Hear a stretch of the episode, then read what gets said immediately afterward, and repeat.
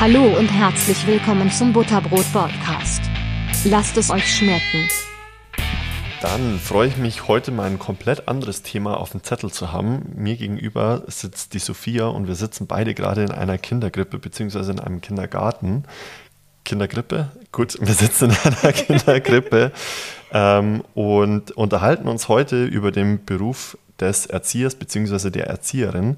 Die Sophia hat 2010 ihre Ausbildung gestartet und hat die große Ausbildung gemacht. Wir gehen gleich nochmal darauf ein, was da genau die Unterschiede sind. Hat, das Ganze hat fünf Jahre gedauert und ähm, hat jetzt nochmal eine zweieinhalb Jahre Weiterbildung ähm, drangehängt als soziale Arbeiterin, beziehungsweise hat soziale Arbeit studiert, so muss ich es richtig formulieren, ähm, und kann sich jetzt sozusagen staatlich anerkannte Erzieherin plus Sozialpädagogin nennen, also richtig dicker Titel, den du da hast, und ähm, hat jetzt auch die Möglichkeit bekommen, die stellvertretende Leitung zu übernehmen in dieser Kindergrippe. Ähm, herzlichen Glückwunsch dazu erstmal. Danke. ähm, Sophia, super, dass du da bist, beziehungsweise super, dass ich da sein darf und ähm, wir uns über deinen Job, beziehungsweise über deinen Beruf viel mehr unterhalten dürfen. Ähm, meine erste Frage, du vermutest es vielleicht, ähm, warum hast du dich für die Erzieherin oder für den Job des Erziehers, des, für den Job der Erzieherin entschieden? Ja, hallo. Ähm, tatsächlich wollte ich das schon immer machen. Also es war gefühlt schon immer mein Wunsch, seit ich denken kann, dass ich später mal was mit Kindern arbeite ja. und mache. Und dann hat sich das mit Erzieherin eben gut angeboten. Und ich habe auch während meiner Realschulzeit äh, mehrere Praktikas in verschiedenen Kindergärten durchgeführt. Und das hat einfach meinen Wunsch immer nur bestärkt, dass ich das auf jeden Fall später auch mal lernen will. Geil. Geil. Weißt du, was mir gerade einfällt? Wir waren ja gemeinsam sogar im Kindergarten. Stimmt, ja. In der Eisbärengruppe. In der Eisbärengruppe, geil. Stimmt. Okay, also das heißt, für dich war von vornherein sonnenklar, dass es in die Richtung gehen soll. Hat genau. sich auch bewahrheitet für dich, dass es das Richtige ist? Ja, also ich habe es nie bereut, äh, den Beruf gelernt zu haben. Was, was ist es, was dich da so, so anfixt? Ich finde einfach, es ist ein, ja, ein schöner Job. Man äh, bekommt jeden Tag ganz, ganz viel zurück von den Kindern. Also man gibt natürlich viel, aber man bekommt auch ganz viel zurück. Das Kinderlachen täglich, das macht einen selber dann auch eben glücklich. Ja. Und der Job ist auch sehr, sehr vielseitig. Also es ist kein Tag wieder wie ein anderer. Jeder Tag ist ein neuer Tag natürlich und es passiert jeden Tag was Neues. Die Kinder, vor allem in der Kinderkrippe, sind ja noch sehr jung und lernen ja tagtäglich auch was dazu und das ist dann auch immer ganz, ganz schön zu sehen, wie sich die Kinder entwickeln. Wie, wie alt sind die Kinder in der Kinderkrippe? Äh, bei uns sind die Kinder eins bis drei Jahre alt. Eins bis drei. Genau. Und ab drei geht es dann weiter in den Kindergarten. Genau, ja. Und Kindergarten geht bis sechs, glaube ich, oder? Bis sechs Jahre, genau, bis sie dann in die Schule gehen. Okay, alles klar. Ähm, du hast jetzt gesagt, die, die, den, den Kindern zuzuschauen, wie sie sich entwickeln. Ist das so individuell? Also sind die Kinder wirklich dann jedes Mal, es ist ja immer die gleiche Altersgruppe, die du hast. Gibt es da irgendwie Parallelen, die sich da schon abzeichnen, wo du dann sagen kannst, okay, ein Kind mit einem Jahr wird sich zu 99,9 Prozent in die Richtung entwickeln und wenn es drei ist, kann es dann das, das und das. Oder sind die Kinder so unterschiedlich, dass man wirklich super individuell auf jeden einzelnen Charakter eingehen muss? Grundsätzlich entwickeln sie ja schon mehr oder weniger alle dasselbe zur selben Zeit. Gibt es ja auch Entwicklungsbögen, wo das dann drin steht, was sie in welchem Alter können sollten. Mhm. Oder nachdem sie sich dann auch entwickeln, was ja auch die Forschung immer zeigt, so mit einem Jahr ungefähr fangen die Kinder ja an zu laufen und dann ja zu sprechen.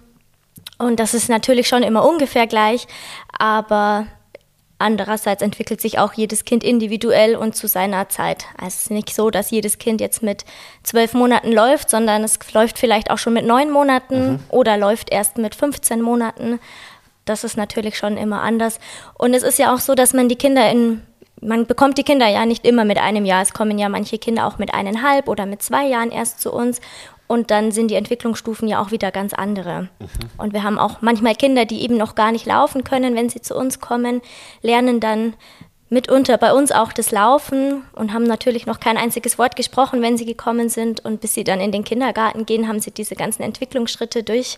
Und man hat das alles begleiten dürfen und das ist schon auch sehr schön. Ja, das ist cool.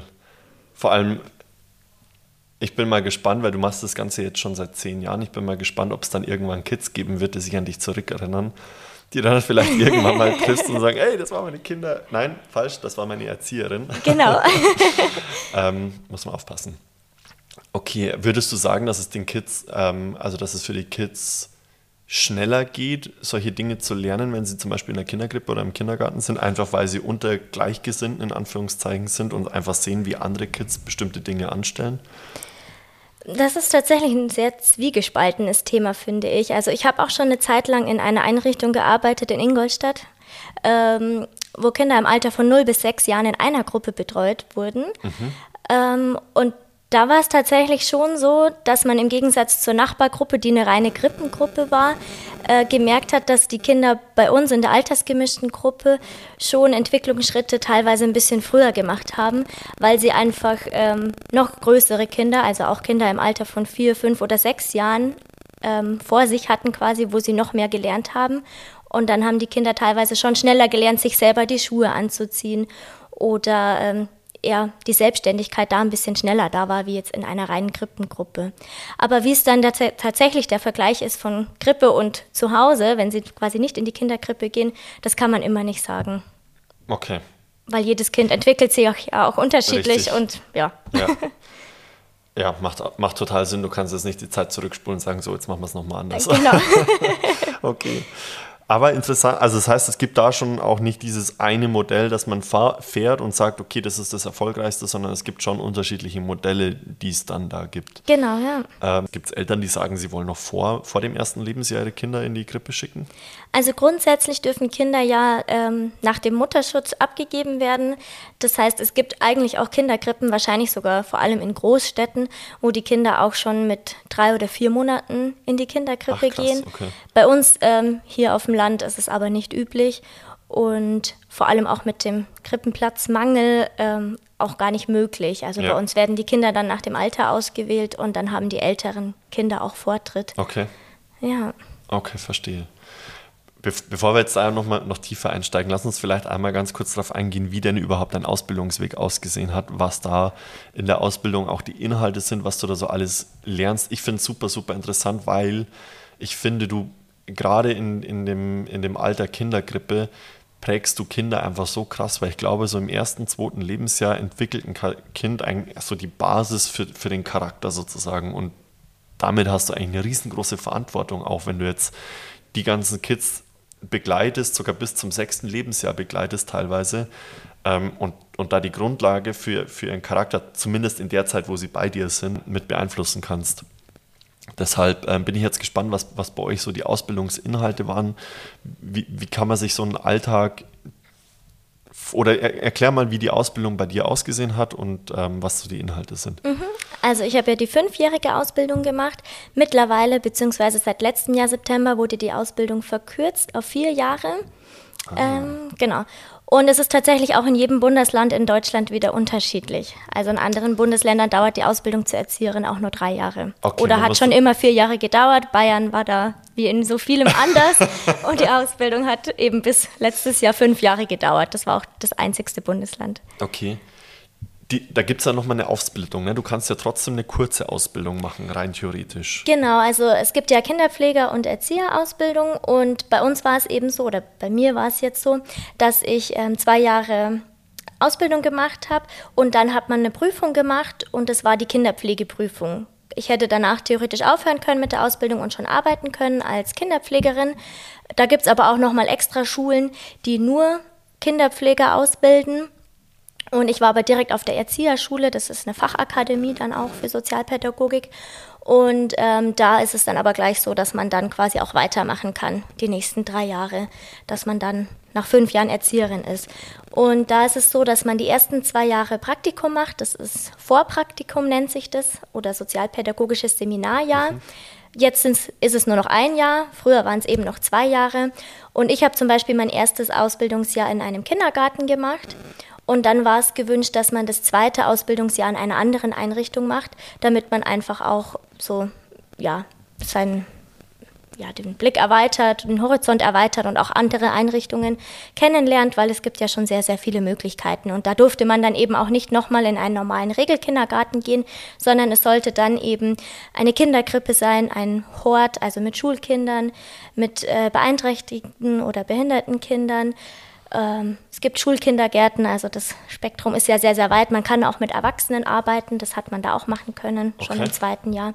Und da war es dann so, dass man ähm, ein paar Tage im Monat immer Schule hatte, wo man eben dann auch viel über die Praxis geredet hat.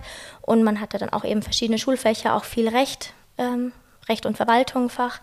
Genau. Und Okay. dann war eben Prüfung nach den zwei Jahren, eine praktische und auch eine schriftliche Prüfung. Also du hast jetzt zwei Jahre Praktikum gemacht. Genau. Aber es war nicht einfach nur ein Praktikum und jeden Tag dahin gehen, sondern du hast schon deinen Schulunterricht gehabt und hast schon Theorie auch lernen müssen. Genau. Okay. Ja. Und äh, man musste auch äh, praktische Prüfungen während der Zeit immer ablegen. Also es gab nicht nur die praktische Prüfung am Ende, sondern auch in jedem Jahr unter der Zeit gab es auch Praxisbesuche. Da kam dann die Lehrkraft aus der Schule in die Einrichtung und man hat mit den Kindern dann ein Angebot gestaltet und die Lehrerin hat quasi zugeschaut und hat es danach benotet.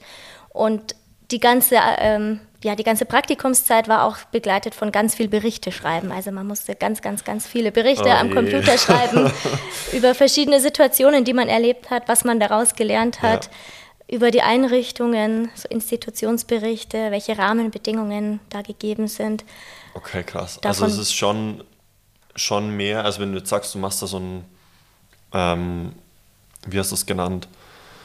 Ähm, eine Aktion? Nee, wie hast du es genannt? Ein Angebot? Ein Angebot, Dankeschön. Also sagen wir, du, du machst da so ein Angebot, da steckt schon mehr dahinter, als zu sagen, ähm, ich, ich verbringe jetzt den Tag mit den Kindern, sondern ihr habt da schon Methoden, um die Kinder eben aufs nächste Level in Anführungszeichen zu bringen. Genau, ja. Und vor allem in diesen Angeboten, wo dann auch die Lehrer kamen, das war ein sehr, sehr strukturiertes und durchgeplantes Angebot. Also man hat davor dann auch ähm, einen Plan gemacht, was man genau machen will in dem Angebot. Wir mussten sogar auch hinschreiben, was wir vorhaben zu sagen. Also es war wirklich sehr, sehr durchtaktet. Also ich habe dann da hingeschrieben in meinem Bericht, Hallo, liebe Kinder, wir wollen jetzt ein Buch anschauen Ach, eine krass. Bilderbuchbetrachtung machen. Also sogar den genauen Wortlaut. Genau, ja. Ob, man musste sich nicht direkt daran halten, aber man sollte sich halt schon Gedanken machen, wie das generell so abzulaufen hat. Finde ich aber eigentlich, also ich glaube, es ist super nervig, das zu schreiben. aber ich glaube, ähm, manchen Leuten, ähm, die sich da vielleicht nicht schon immer so sehen wie du, weil du, das, du ja dein Leben lang schon weißt, dass du es machen möchtest, manchen hilft es dann vielleicht einfach nochmal, sich wirklich dann vorzustellen, wie das dann ablaufen kann tatsächlich. Genau. Und dann hat man da aber nicht nur das Angebot geschrieben, sondern auch äh, eine Zielführung geschrieben, also was man damit erreichen will mit den Angeboten, was man fördern will, welche Bereiche bei den Kindern jetzt Sprache oder wenn man ein Sportangebot gemacht hat, dann die Grobmotorik, die Feinmotorik. Also das war schon auch sehr, ja, Okay. durchgeplant. Also das heißt, das ist, das ist dann ein Praktikum sozusagen. In, in wie viele Facetten würdest du sagen, kann sich so, eine, so, ein, so ein Angebot aufteilen? Also wo, auf welche Punkte achtest du gerade? Weil du hast gesagt, ähm, Sport, dann die Motorik, die natürlich mit dem Sport einhergeht. Was, was gibt es da so für Facetten, auf die du da acht, geachtet hast? Also es kam eben immer darauf an, welches Angebot man durchführen musste oder wollte. Manchmal war es eben vorgegeben, dass es jetzt eben aus dem Sportbereich war, aus dem Bewegungsbereich. Manchmal war es aber eben frei wählbar und da hat jeder gemacht, was er eben gerne macht. Also Bilderbuchbetrachtung oder ein Bastelangebot oder ein Kochangebot gemeinsam mit den Kindern, was einen Kuchen gebacken oder sowas zum Beispiel. Das macht man dann mit den Älteren wahrscheinlich, oder? Genau, hauptsächlich im Kindergarten, wobei das in der Kinderkrippe auch möglich ist. Ja? Genau, ja. Und die Bereiche, die man fördern will, sind dann eben immer abhängig von dem, was man dann eben durchführt. Okay. Also du siehst schon, ich kenne mich null aus. Ich kann auch überhaupt nicht einschätzen, ab welchem Alter ein Kind was kann. Ähm, von dem her super interessant. Okay, also das heißt, das sind jetzt die, die ersten zwei Jahre gewesen. Ich glaube, die ersten zwei Jahre sind auch nicht vergütet, oder? Die ersten zwei Jahre ähm, in der Zeit, in der man Praktikum macht, das ist schon vergütet und das ist dann eben von der Einrichtung vergütet, in der man arbeitet. Wobei das nicht so gefördert wird vom Staat. Das heißt, das zahlt der Träger, bei dem man arbeitet, dann meistens aus eigener Tasche. Okay. Also es gibt schon einen kleinen Förderbetrag, aber trotzdem ist es dann abhängig. Wobei das äh, nicht sehr, sehr viel ist. Also es war schon sehr wenig. Okay, Verstehe. Genau. Und danach geht es aber dann in die dreijährige Ausbildung. Die ist auch die dreijährige geblieben. Das Genau. heißt, man hat nur dieses Vorpraktikum sozusagen verkürzt. Genau. Ähm, und eigentlich ist es, also ich fände sowas für Studenten eigentlich auch ziemlich clever, wenn Studenten hergehen würden und sagen würden, so, das erste Jahr mache ich jetzt mal nur Praktikum Mhm. und bin dazu verpflichtet, in zwei unterschiedlichen oder in mehreren Einrichtungen Ja. zu arbeiten, um einfach mal zu wissen, ob das, was ich da studieren will, auch wirklich Sinn macht. Aber ich rutsche ab. also am Ende des Tages ist bei dir dann sozusagen nochmal drei Jahre Studium, Ausbildung ähm, angeschlossen worden und das ist dann die Erzieherinnen-Ausbildung. Genau, ja. Mhm. Das waren dann nochmal zwei Jahre komplett auf der Schule, auf der Fachakademie. Nur Schule, nur Theorie sozusagen. Hauptsächlich nur Schule, wobei wir auch verschiedene Praktikas in der Zeit hatten. Also wir hatten auch mal ein Blockpraktikum von vier Wochen am Stück nochmal in einer Einrichtung, wo man sich eben auch nochmal austesten durfte, welchen Bereich man eben gerne vielleicht auch nochmal reinschnuppern wollte. Und es war auch ein Grundschulpraktikum zum Beispiel beinhaltet und wir haben ähm, auch eben zwei Wochen in einer Grundschule Praktikum gemacht und da in den ersten zwei Klassen mal reingeschnuppert in den Okay. Unterricht, auch vielleicht mal eine Turnstunde oder eine Sportstunde gehalten. Genau. Cool, also einfach mal um den, über den Tellerrand hinaus zu gucken. Genau. Weil die Grundlage ist ja diese Kinderpfleger, Pflegerinnen-Ausbildung. Genau. Und das heißt, du hast zu dem Zeitpunkt nur in Anführungszeichen was mit Kindern gemacht und dann geht es sozusagen her und du kannst dann noch mit älteren Kindern arbeiten, beziehungsweise bei den vier Wochen gehe ich davon aus, wahrscheinlich auch in einer anderen Pflegeeinrichtung oder so arbeiten. Da war nichts mehr vorgegeben dann, das durfte man sich dann aussuchen. Das geht ja dann schon fast so in Richtung Pflege auch, wenn man möchte. Die Kinderpflege oder Erzieher? Oder Pflege ist es eigentlich nicht direkt, weil also Behinderteneinrichtungen, damit habe ich gemeint jetzt nicht, dass man die pflegen muss oder so. Natürlich gibt es das auch so ein bisschen, aber das ist dann schon eher diese ähm, Tageseinrichtungen, wo die dann sind. Jetzt in Ingolstadt St. Vincent, Okay. ob du das kennst. Und die haben ja auch so Schule oder halt so Kindergarten quasi dann.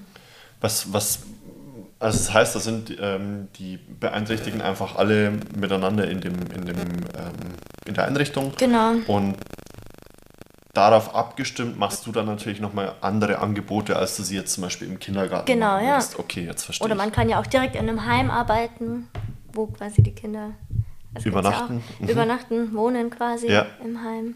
Okay, verstehe. Ja. Ähm, da- das Ganze dauert jetzt drei Jahre, hast du gesagt. Mhm. Ähm,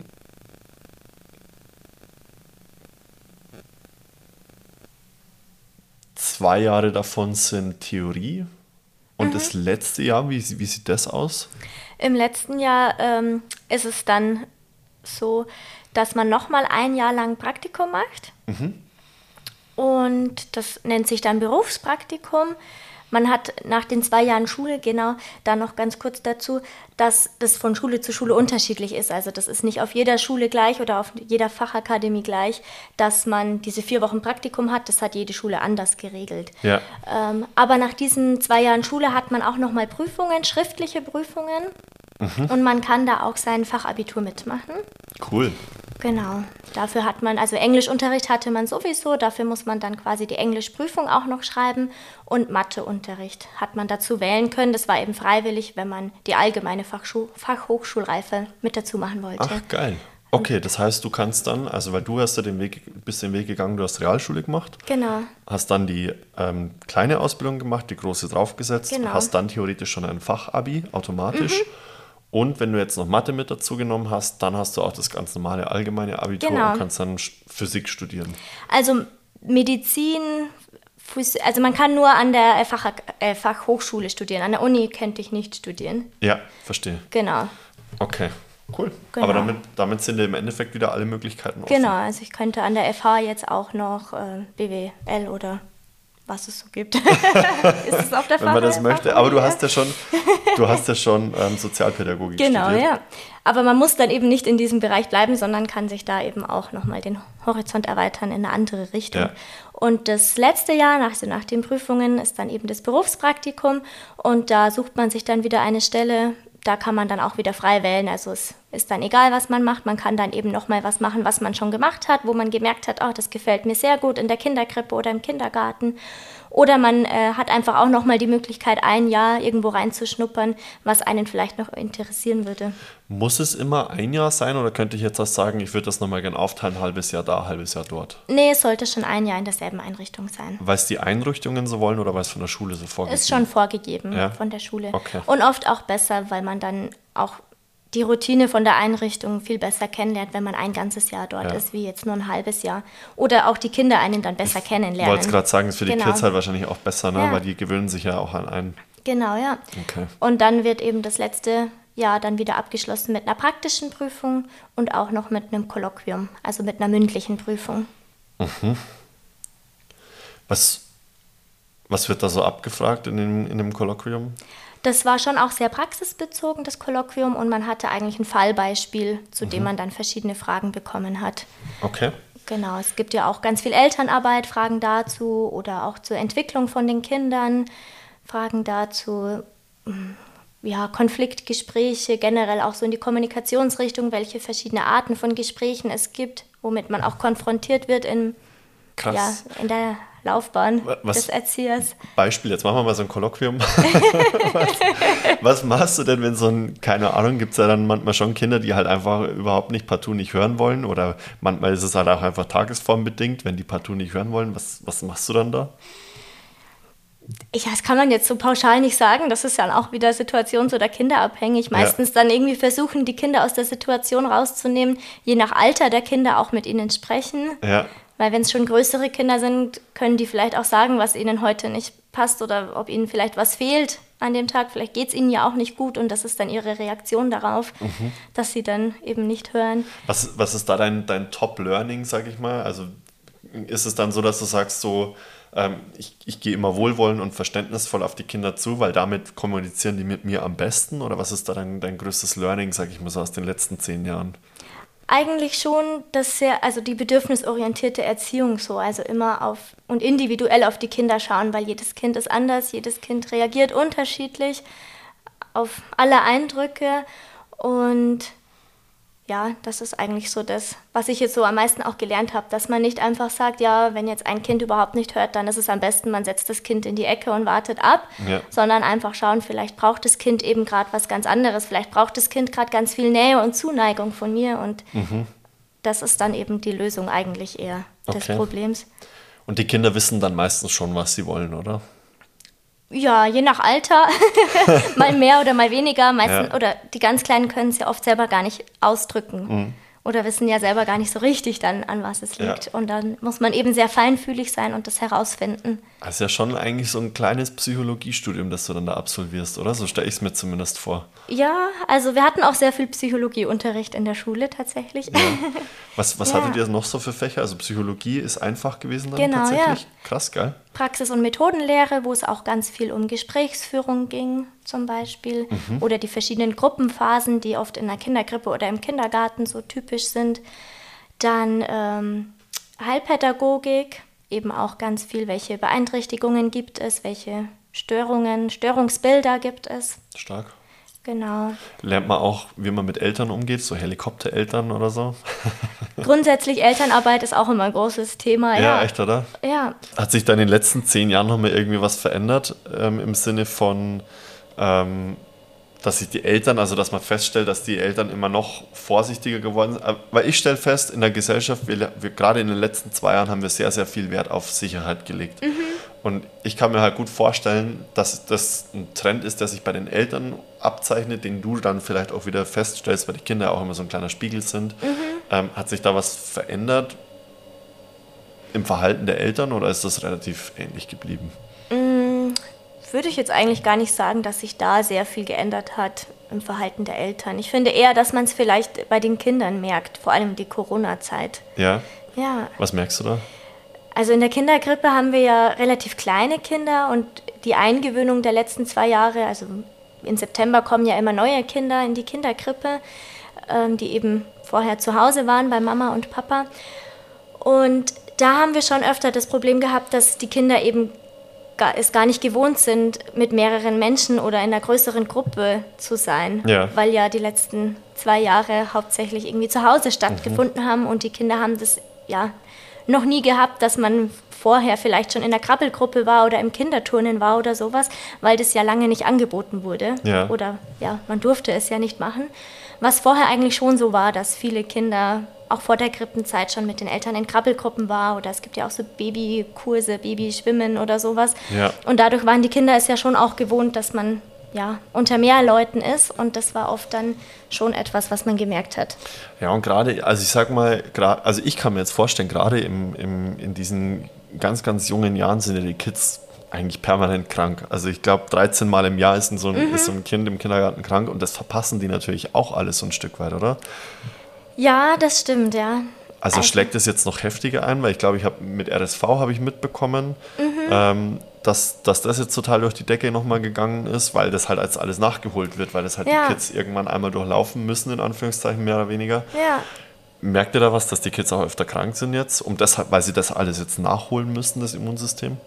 Also grundsätzlich ist vor allem in der Kindergrippe so, dass die Kinder, wenn sie am Anfang kommen, auch öfter krank sind, weil das Immunsystem baut sich ja erst auf, es entwickelt sich ja erst und die Kinder sind es ja dann auch nicht gewohnt, dass da elf andere Kinder außenrum sind oder Ja. im Kindergarten ja noch mehr und da ja, baut sich das Immunsystem eben auf und die Kinder sind dann auch generell, also auch vor Corona schon oft krank gewesen, Schon, oder? Genau, in der Anfangszeit.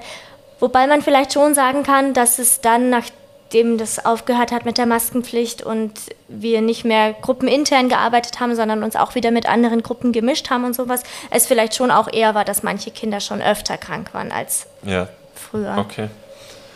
Gut, aber, aber jetzt ist es sozusagen, also ihr müsst jetzt auch keine Masken mehr tragen im Kindergarten, Nee, oder? genau.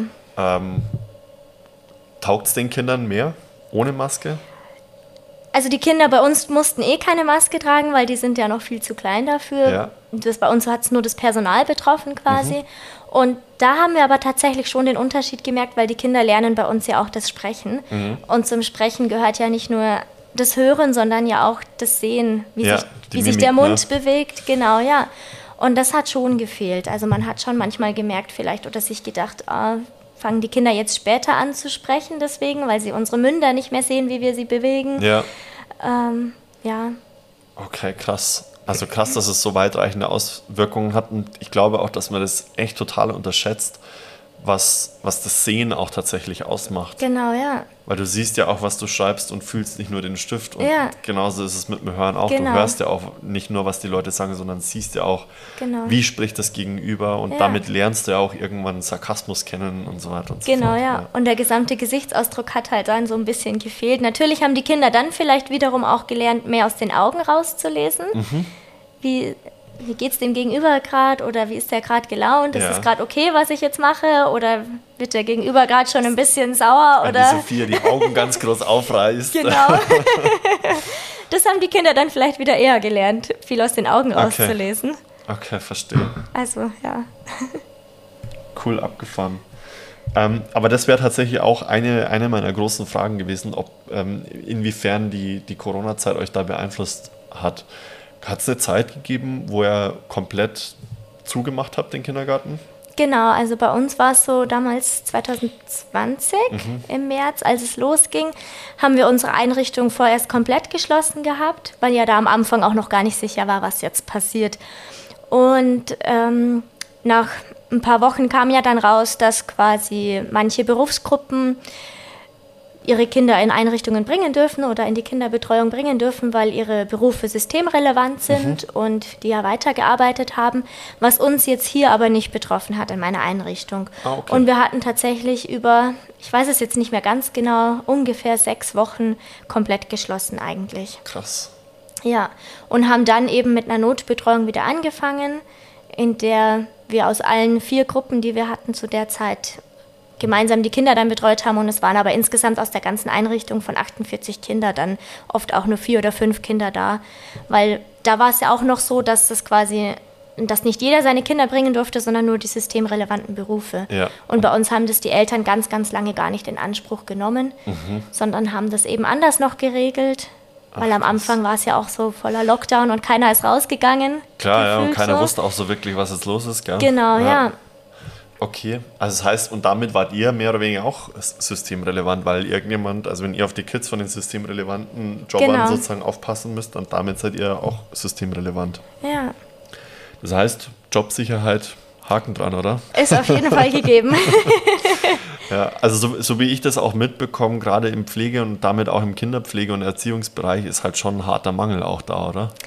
Ja, das hat sich die letzten Jahre sehr verschärft und es ist sehr, sehr schwer, Personal zu bekommen. Ja. Also wir suchen auch schon lange und ähm, ja, haben lange nicht das Personal bekommen oder die Anzahl an dem Personal, was wir wollten. Oder vor allem auch nicht die Stunden. Also wir haben ganz viele Vollzeitkräfte gesucht, weil Kollegen ja auch schwanger geworden sind oder sowas und Ja. dann eine Vollzeitstelle auf einmal leer steht.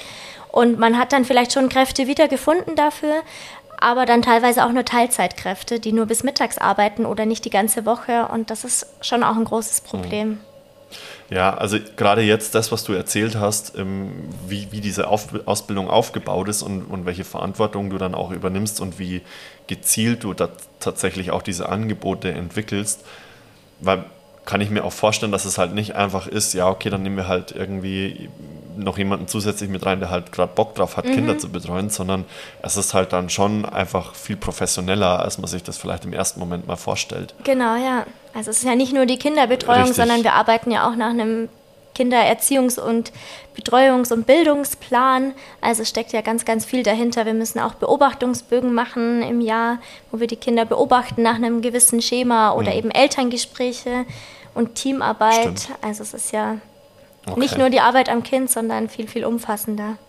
Was würdest du jetzt sagen, ähm, oder wer entscheidet bei euch, wa- was, was verwendet wird? Also da gehört ja auch bestimmt dazu, bestimmte Materialien einzukaufen, ich sag mal Spielzeug oder ähm, nennt man es Spielzeug? Ich Mhm. Ja, weiß nicht. Spielzeug. ähm, könnte sein, dass es irgendwie äh, anderweitiges Material ist. Also genau, Spielzeug, äh, welches Spielzeug eingekauft wird, weil da gibt es bestimmt auch immer mal wieder was Neues, was Mhm. man ausprobieren möchte. Irgendwann wird es den Kindern wahrscheinlich auch langweilig. Wer entscheidet das?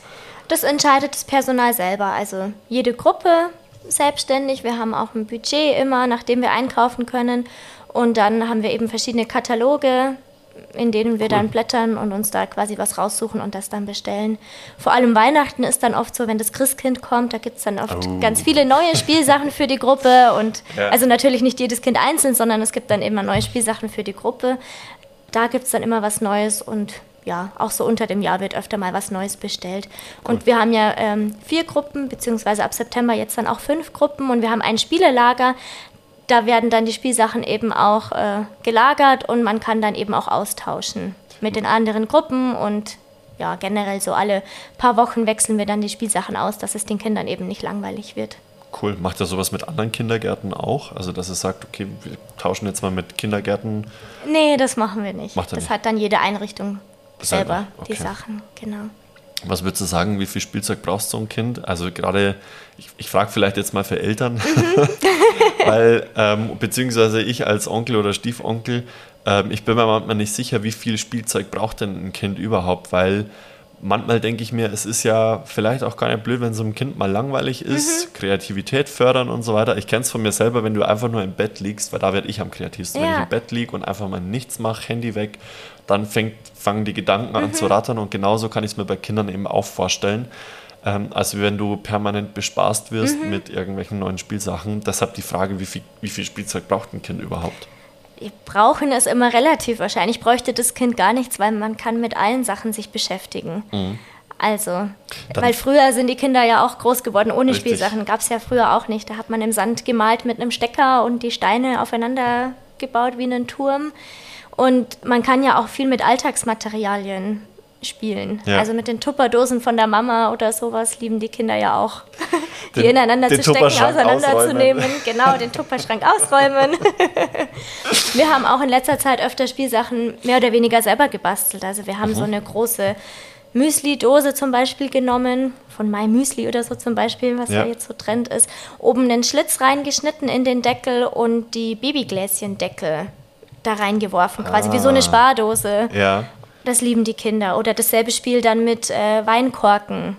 quasi die Korken da reinstecken dann. Es muss nicht immer kompliziert Es sein. muss nicht gell? kompliziert sein oder einfach am Tisch mal so ein Tablett hinstellen mit Linsen oder mit Kastanien oder so und dann die Kastanien in den Eierkarton einsortieren oder die Linsen mit dem Löffel hin und her schütten Mhm. oder auch Wasser hin und her gießen. Ist immer gut. Echt, echt, oder? Das ist. Ja, das ist spannend, das lieben die Kinder. Flippen es komplett aus. Ja. Geil. Also man kann da ganz, ganz viel selber auch basteln mit Naturmaterialien, Steine anmalen und dann auch in den Eierkarton sortieren und den Eierkarton auch so anmalen, wo gehört jetzt der rote Stein hin, ach, in das rote Feld, das man da Ah. gemalt hat oder so. Geile Also Ideen. man braucht nicht wirklich Spielsachen, man kann auch viel selber machen. Denkt ihr euch das selber aus oder guckt man sich das dann immer so ein bisschen ab? Gibt bestimmt Ja, so- auch Insta-Kanäle und so. Genau? Insta-Kanäle, Pinterest ist da ganz groß Ah, dabei, ja, stimmt. wo wir auch ganz viel unsere Bastelideen herholen, Cool. mit den Kindern basteln. Mega gut. Ja. Das taugt mir. Ich, und da können die Kinder wahrscheinlich auch mitwirken, oder? Dass sie ihre Spielsachen Genau. selbst bauen im Ja. Endeffekt. Also ich habe auch mal eine Zeit lang in einem Naturkindergarten gearbeitet und da war das auch, da haben wir ganz viel mit Naturmaterialien gemacht. Mhm. Auch gebastelt, hauptsächlich nur mit Naturmaterialien. Da gab es halt dann nicht die bunten Pommels, die man kaufen kann zum Aufkleben, sondern man hat halt dann Mais aufgeklebt. Also die Maiskörnchen, die gelben. Was war das andere? Bunte? So Pommels, so Puschels oder sowas, die man dann so, kauft. okay, okay, okay. Die man dann so aufklebt oder sowas, die man sich halt im Bastelkatalog bestellt. Und das kann man aber auch mit Naturmaterialien machen, ohne Klar, da. Auch die Linsen, groß die du vorhin einzukaufen. meintest. Genau, ne? ja. ja. Kaffeebohnen haben wir auch schon geklebt oder Nudeln. Ich, glaub, ich glaube auch, also damit, glaube ich, lernst du auch die Haptik tatsächlich so richtig gut, weil du dann halt unterschiedliche Formen, unterschiedliche Genau. Größen, du, du hast den Geruch dann auch noch mit dabei, gerade beim Kaffee. Genau. Eigentlich eine geile Idee. Wir müssten eigentlich mal ein Buch drüber schreiben, oder? Da gibt es auch ganz viele. Okay. Wer nicht die Welt neu erfinden Nee. hier in einem Podcast. Okay. Leider nicht. Ähm, wie, wie siehst du dann, weil also auch Thema Spielzeug und Kinder beschäftigen und so Mhm. weiter und so fort, man sieht ja auch immer mal wieder, dass, ähm, dass Eltern, und ich meine es überhaupt nicht wertend, sondern man sieht es halt einfach nur, und ich habe selber keine Kids, wie siehst du das Thema Kinder vorm, vorm Handy und vorm, vorm Tablet, Thema Digitalisierung? Also ich finde, in der Kindergrippe ist es auf jeden Fall noch zu früh dafür. Mhm. Ich finde, also in der Einrichtung sowieso. Aber ich kenne auch eine Freundin, die hat in ihrer Einrichtung, wurde das jetzt so ein bisschen eingeführt, also dass die Kinder auch Tablets haben in der Einrichtung und so, also hinsichtlich Digitalisierung, dass die Kinder eben auch da lernen, wie man damit gut umgeht und so. Okay. Ich bin da, glaube ich, noch so ein bisschen altmodisch. Ich denke mir immer, man braucht es nicht. Vor allem nicht in der Einrichtung, wenn Ja. dann halt eben mal zu Hause. Ja, Gibt es da schon Studien oder sowas, die sowas auswerten oder bewerten? ja, gibt's schon. Aber da kenne ich mich jetzt nicht aus. Okay. Also ich habe mich damit jetzt nicht beschäftigt. Aber es gibt auf jeden Fall Studien. die sich dann genau mit diesem Thema beschäftigen. Genau, ja, ja. weil, weil mein, mein Gedanke ist halt auch, weil ich gerade, also weil wir halt gerade über diese Haptik und über den Geruch und so weiter und so Mhm. fort gesprochen haben.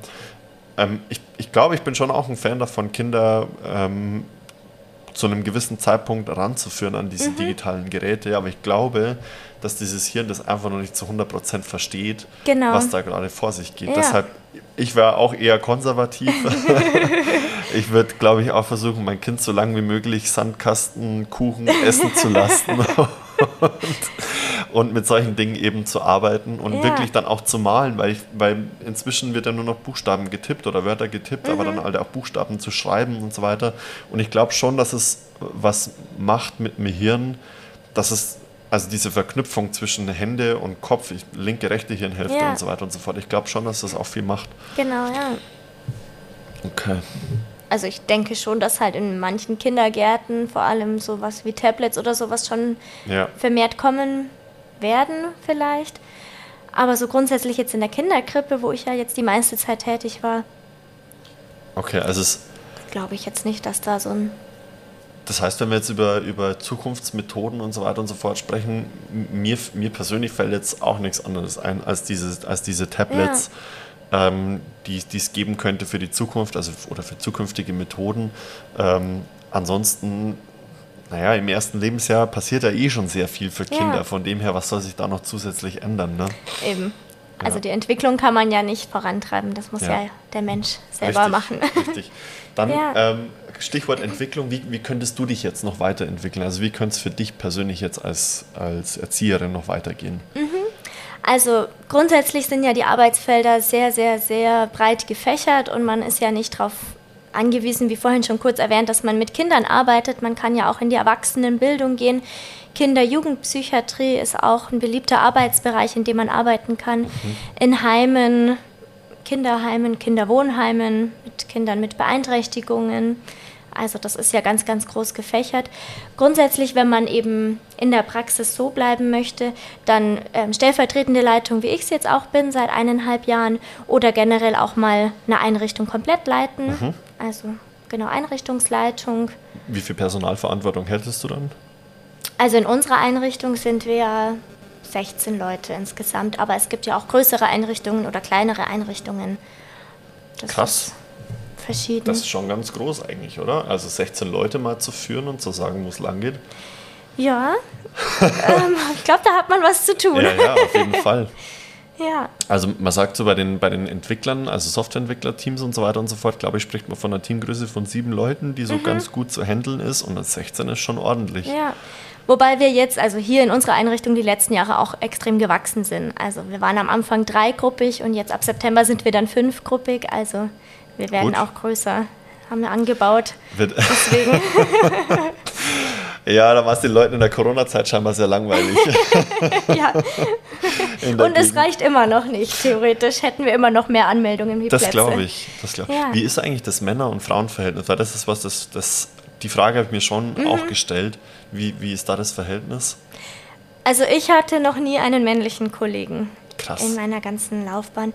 Mein Neffe kommt jetzt dann in den Kindergarten und der hat jetzt dann einen männlichen Kinderpfleger. Da mhm. bin ich gespannt.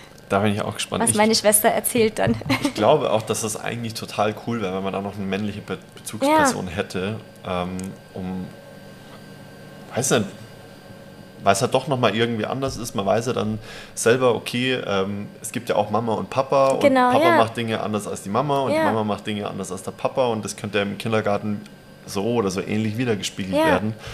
Von dem her glaube ich, woran glaubst du, liegt es, dass es eher Frauen machen?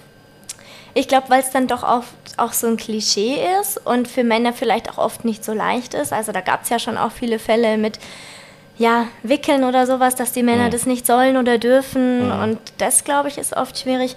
Und da der Job ja auch nicht so gut bezahlt ist, dass es dann vielleicht auch nicht so leicht ist, damit später meine Familie zu ernähren, weil es ja doch oft immer noch so ist, dass der Mann.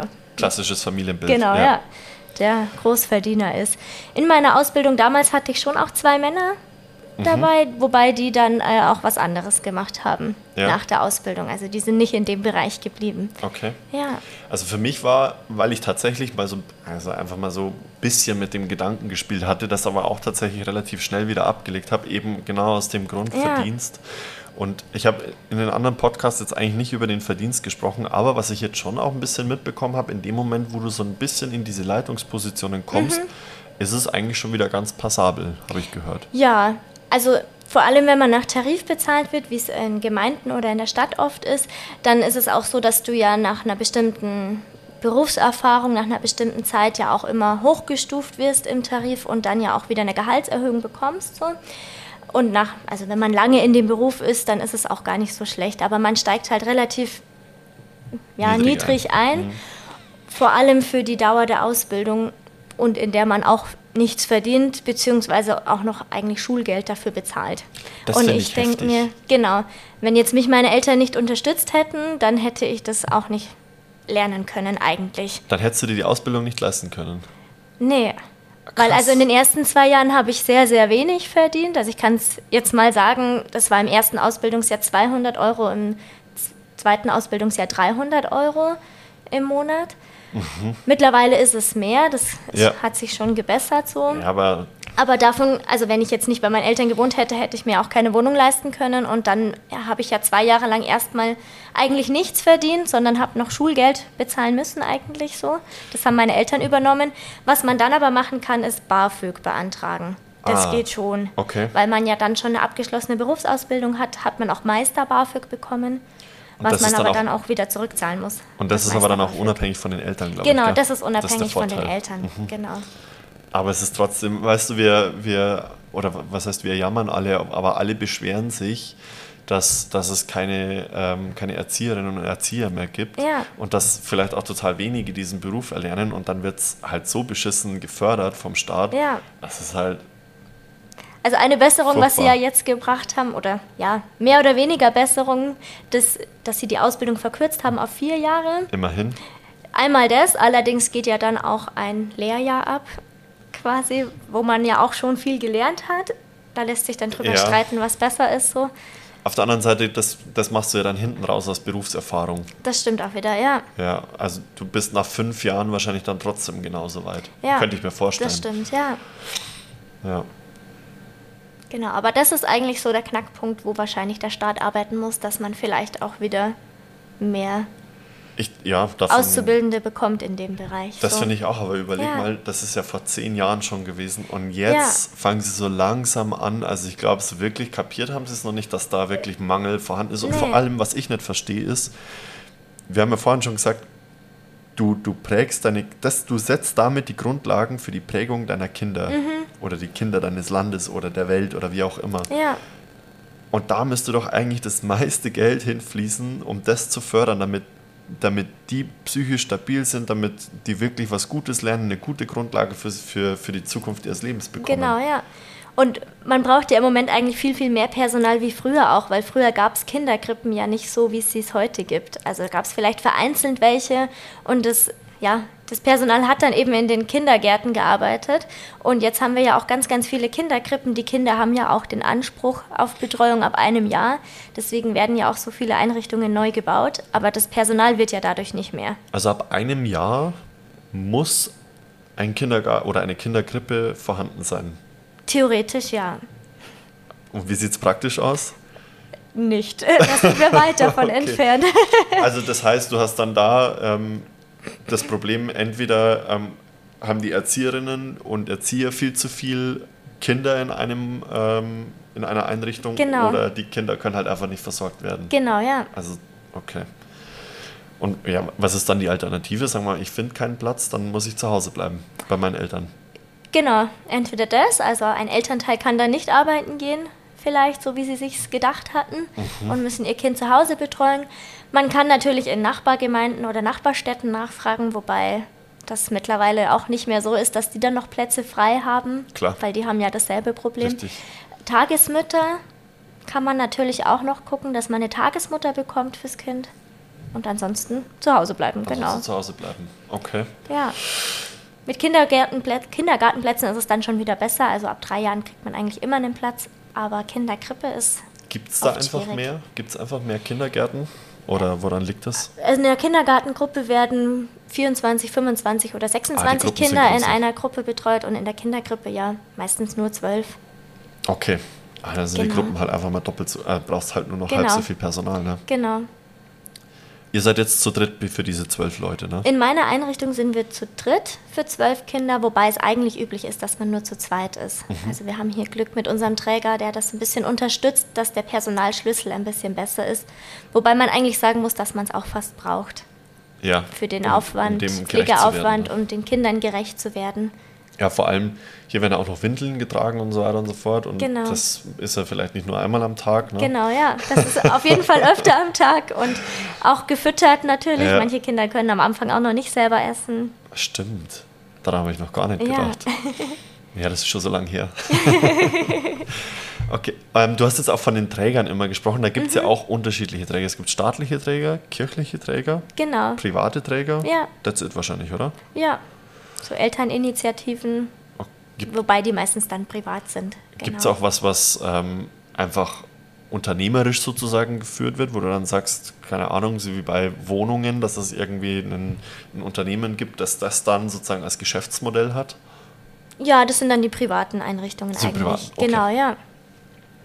Das heißt, du könntest dich rein theoretisch auch selbstständig machen.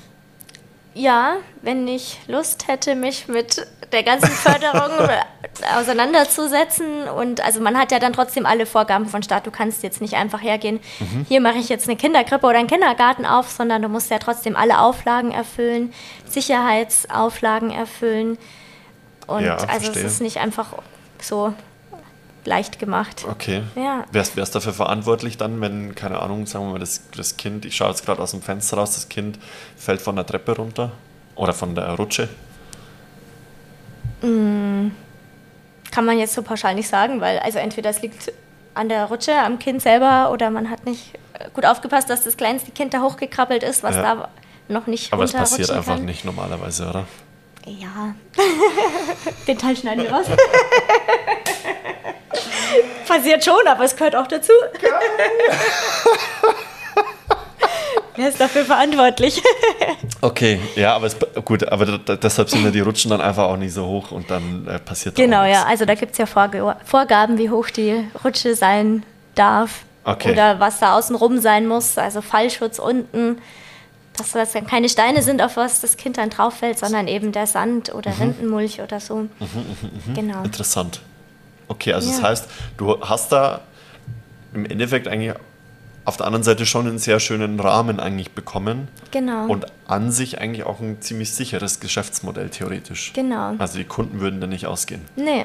Und wenn man sich da selbstständig machen will, dann muss man eben auch eine Konzeption schreiben, ein Sicherheitskonzept vorlegen, Crazy. ja, also ein schon Kinderschutzkonzept. Also es ist macht schon ein aber, bisschen Aufwand. Macht aber auch Sinn, weil wie Genau, gesagt, ja. fette Verantwortung. genau, ja. Okay.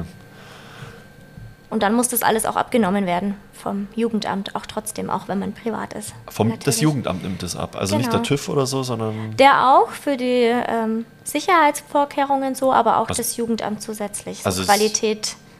Okay, also das Jugendamt Ja. nimmt dann die Kindersache, also die kinderbezogenen Dinge ab und der TÜV wahrscheinlich dann Brandschutz und sowas, oder? Genau, das gibt es dann nochmal extra, ja. Okay. Haken wir einmal Thema Selbstständigkeit ab, würde ich Mhm. sagen.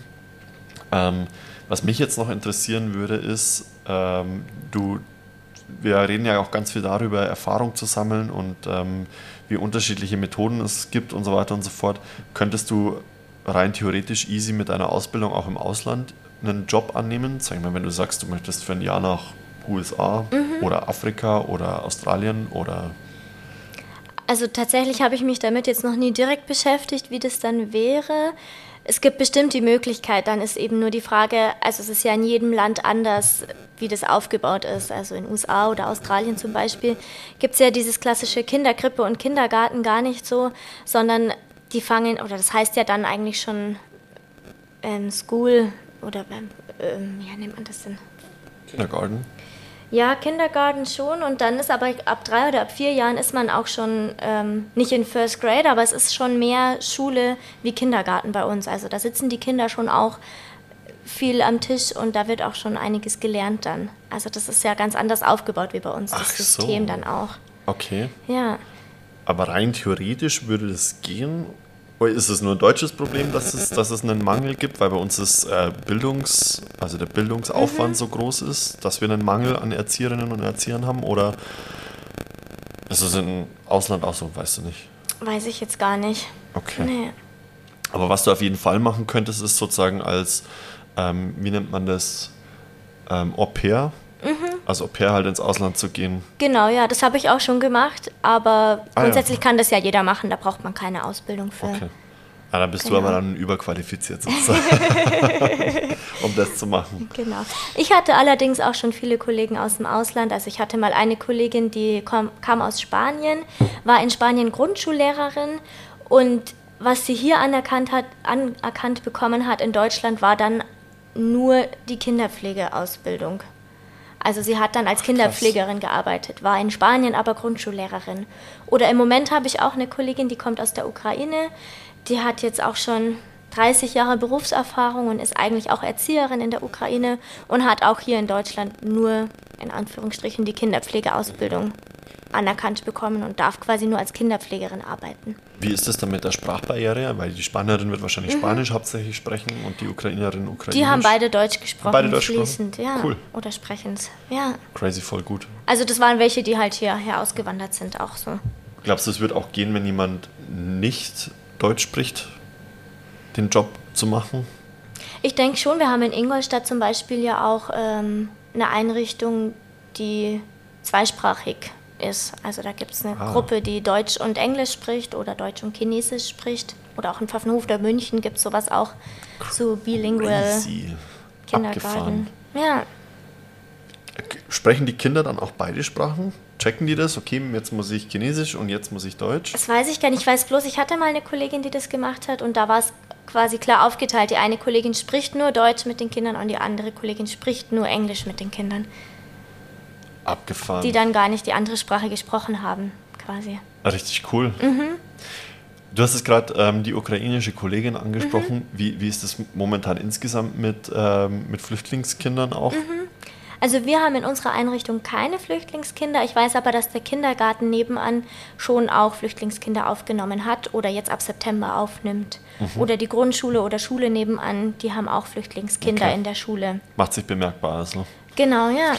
Oder eine Freundin von mir, die haben in der Einrichtung auch ukrainische Kinder, wo sie aber gemeint hat, das ist schon sehr schwer, weil bei ihnen spricht keiner Ukrainisch. Die Kinder sprechen kein Deutsch, Englisch natürlich auch nicht so richtig. Das ist dann schon auch nicht leicht. Krass, da wäre eure Kollegin jetzt natürlich auch Gold wert. Ne? Ja, Abgefahren. Ja, klar. Es macht natürlich, du, du musst ja da die Bedürfnisse der Kinder, wenn sie, wenn sie die Sprache sprechen, schon auch irgendwie erkennen. genau. Da brauchst du fast einen Dolmetscher oder Dolmetscherin. Ja, aber das kriegt man ja auch nicht so leicht dann her. Das muss er auch irgendwann bezahlen. Ja. Okay. Crazy. Ähm, ja, dann sieht man mal, wo der, wo der Krieg, der leider Gottes stattfindet, überall seine, seine Auswirkungen hat. Ne? ja. Sonst hätte ich eigentlich noch gerne ein schöneres Schlusswort, Sophia. Mhm. Gibt es denn irgendwas, was, wo, wo, wo du sagst, das würde ich den Zuhörerinnen und Zuhörern unbedingt noch mitgeben? Ähm, irgendwas, irgendwas, was vielleicht nicht jeder weiß und unbedingt wissen sollte, ähm, dass du den, den Leuten einfach nochmal gerne mitgeben möchtest? Also, so grundsätzlich gibt es ja oft das Klischee, dass die Erzieher oder Kinderpfleger nur da sitzen und Kaffee trinken und ja, den Kindern beim Spielen zuschauen. Ja. Das ist es nicht, aber ich denke, das hat man jetzt auch schon rausgehört, dass es auch, ja. viel, viel mehr mit sich bringt. Und natürlich würde ich gern ganz, ganz viele, vielleicht junge Zuhörer, Zuhörer dazu animieren, auch den Beruf zu lernen, weil es sehr, sehr vielseitig ist und man sehr, sehr viel zurückbekommt von den Kindern. Und man eben nicht darauf angewiesen ist, immer im Kinderbereich zu arbeiten, sondern vielleicht auch im Hinblick auf später mal, wenn man das vielleicht nicht mehr so gut kann körperlich, das dann auch äh, ja ausweitet und in einen anderen Bereich geht. Ja. Zum Beispiel mit Schulkindern, wo man dann eben nicht mehr am Boden sitzen muss, sondern dann eben auch auf normalen Stühlen sitzt, sag ich jetzt mal, oder Hausaufgabenbetreuung dann macht mit denen. Also Ja, genau. ja, stimmt, du musst ja auf, auf ganz mini kleinen, kleinen Stühlen sitzen. Jetzt muss ich, eigentlich wäre das jetzt das perfekte Schlusswort, Sophia. Jetzt muss ich aber trotzdem nochmal, weil du gerade sagst, ähm, für diejenigen, wenn man es körperlich nicht mehr schafft, Ja. wie körperlich anstrengend ist es und warum? Also vor allem in der Kinderkrippe sitzen wir eigentlich 80 Prozent, oder nicht sitzen, aber sind wir 80 Prozent am Boden mit den Kindern. Ähm, heben die Kinder natürlich auch, wir tragen die Kinder. Natürlich wird man irgendwo entlastet und wir haben auch so besondere Sitzkissen, auf denen wir am Boden sitzen oder besondere Erzieherstühle oder eben auch, wenn die Kinder zum Wickeln kommen, dass wir die Kinder nicht hochheben müssen auf den Wickeltisch. Es gibt so kleine Treppen, wo die Kinder rauf, rauflaufen, selber auf den Wickeltisch, wenn sie es können.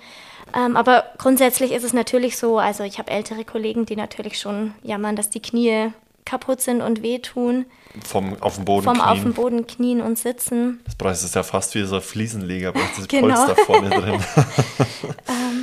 Und also es ist nicht nur so dieser körperliche Bereich, sondern auch die Lautstärke natürlich, die einem vielleicht zu schaffen macht, Okay. dass man, ja, die Ohren werden natürlich auch belastet oder generell ja dann.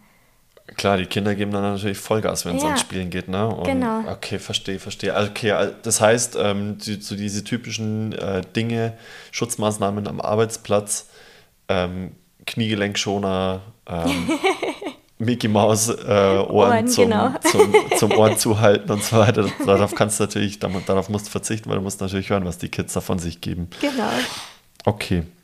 Aber verstehe, kann auch nachvollziehen, dass das irgendwann vielleicht dann auch zu viel wird. Aber wie du schon sagst, da kann man ja dann grundsätzlich auch in ruhigere Bereiche, wenn es ist, wechseln. Genau, ja. Oder wenn man eben meine Leitungsposition einnimmt, ist man meistens Richtig. dann ja freigestellt mittlerweile und im Büro Ja. hauptsächlich. Okay. Genau. Cool. Dann würde ich sagen, Sophia, wir reden jetzt schon wieder ähm, über eine Stunde. Ja, Wahnsinn.